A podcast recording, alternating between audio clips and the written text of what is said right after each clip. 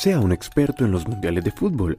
10 datos de USA 1994.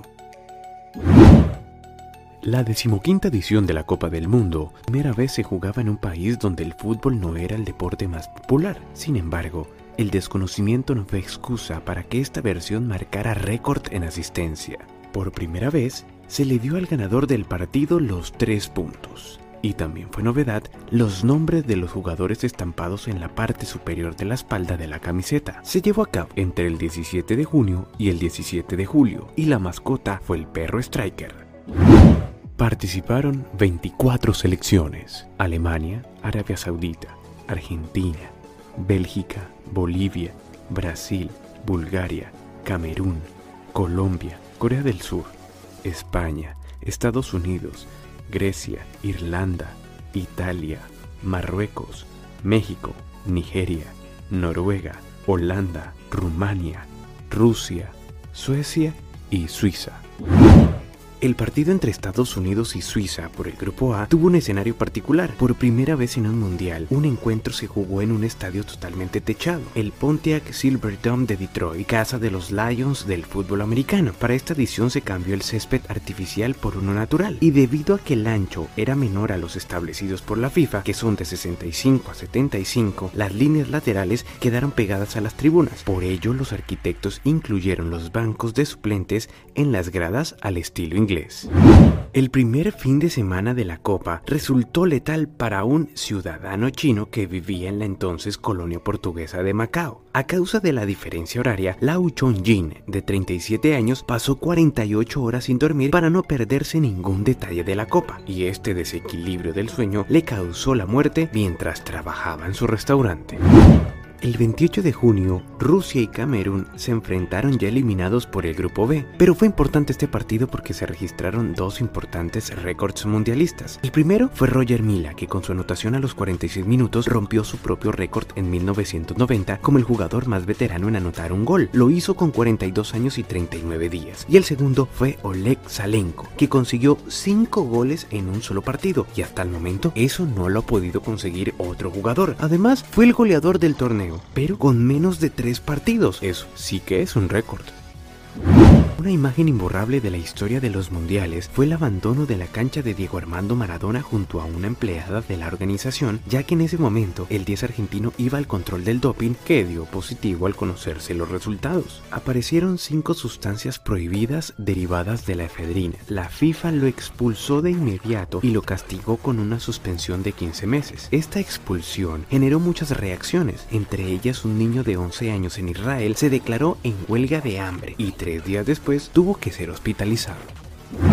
El italiano Gianfranco Sola no vivió su mejor cumpleaños el 5 de julio en el que su equipo enfrentó a Nigeria por los octavos de final. Celebrando sus 28 años, fue expulsado a los 76 minutos cuando los africanos ganaban un gol por cero. Afortunadamente, su compatriota Roberto Baggio le dio dos regalos. Uno a dos minutos del pitazo y otro al minuto 100 en el alargue para que Italia pudiera clasificar. Sola no volvió a jugar ya que tuvo que pagar la fecha de sanción. En semifinal y final no fue tenido en cuenta por el señor Arrigo Sacchi.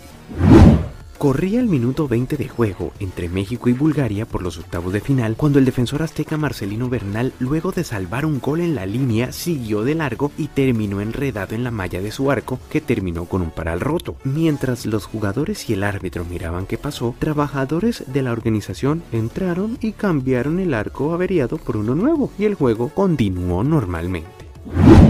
En el partido entre Italia y España en la ciudad de Boston se jugaba el último minuto de juego. El lateral vasco John Goicochea lanzó un centro al área rival que se perdió la línea de fondo. En el césped quedó tendido el delantero ibérico Luis Enrique bañado en sangre, todo por un codazo traicionero del defensor Tassotti. La terna no vio nada, por tanto el partido finalizó dos goles por uno a favor de los italianos. Sin embargo, dos días después y por primera vez la FIFA decidió analizar un video y fue el de la polémica jugada y como resultado se castigó a Tassotti con 8 partidos y una multa de 20 mil francos. Lastimosamente ya no había nada que hacer para los españoles.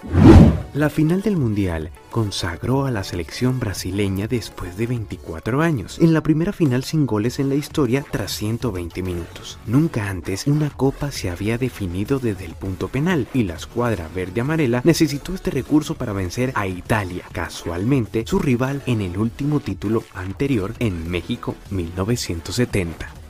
El comité disciplinario de la FIFA sancionó al arquero brasileño Claudio Tafarel por utilizar un par de guantes acondicionados especialmente para recibir el trofeo de la Copa del Mundo luego de vencer a los italianos. Tafarel fue multado con 20 mil francos, aproximadamente unos 15 mil dólares de la época, y sancionado con dos partidos internacionales porque se cambió los guantes por unos con un letrero de publicidad que para el reglamento de la FIFA era ilícito.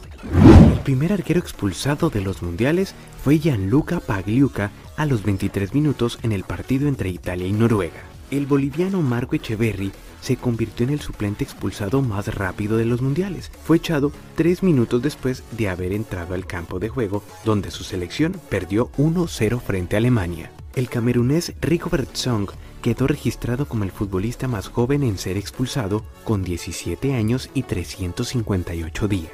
Y el estadounidense Fernando Clavijo quedó en la historia mundialista por ser el jugador más viejo en ser expulsado. Tenía 37 años. Los goleadores del Mundial, Cristo Stoikov de Bulgaria y Oleg Salenko de Rusia, ambos con 6 anotaciones. Brasil primero, Italia segundo, tercero Suecia y cuarto Bulgaria. Partidos jugados, 52. Goles anotados, 141. Asistencia récord, 3.587.538 espectadores. Así que si te gustó, no olvides suscribirte y darle like. Ahora sí serás todo un experto en la historia de los mundiales.